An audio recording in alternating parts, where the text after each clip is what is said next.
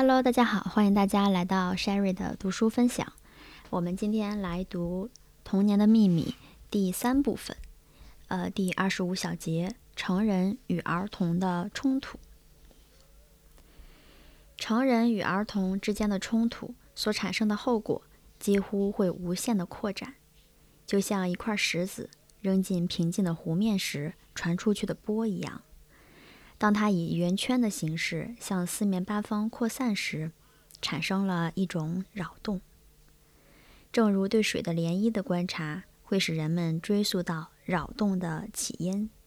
心理分析学家和医生也能够对身体和心理的疾病追踪到它们的起源。但是，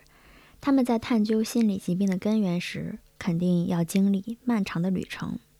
就像尼罗河最早的探险家一样，必须跋涉几千英里，越过巨大的瀑布，才能到达像这条河供水的大湖的平静水域。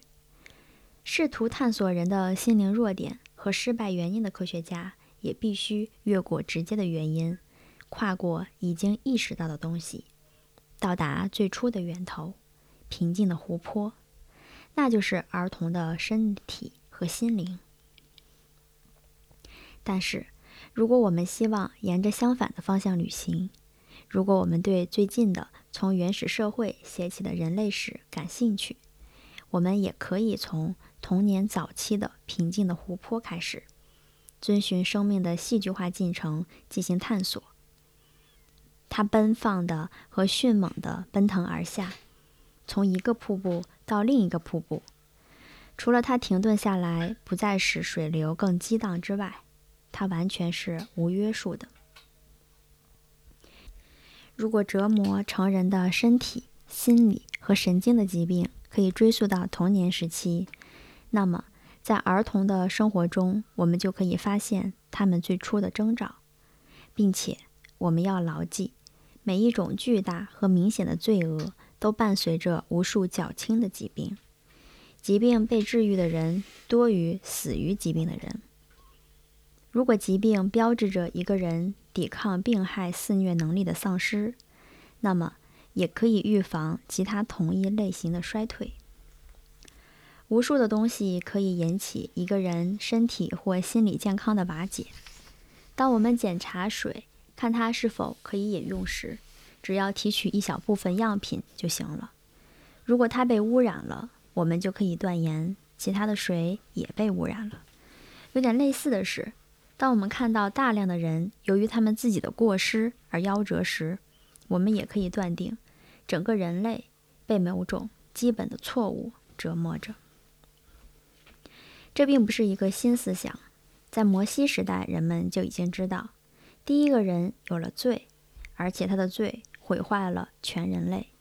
对那些并不理解它的真正性质的人来说，原罪似乎是不公正的和不合理的，因为它包含了对亚当所有的子孙的定罪。然而，我们可以亲眼看到无辜的儿童受罚，他们承受数世纪来在儿童自然发展上所犯的错误而产生的必然后果。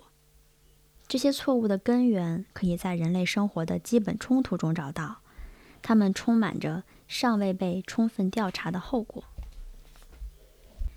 刚才我们提到的摩西时代，我刚查了一下，呃，在维基百科中说，摩西，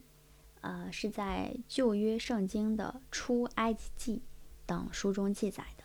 公元前十三世纪时犹太人的民族领袖。犹太教徒认为他是犹太教的创始者，而且，啊，不管是犹太教、基督教还是伊斯兰教，都认为摩西是非常重要的先知。好的，呃，我们的第二十五小节就结束了，感谢大家的收听，我们下次再见。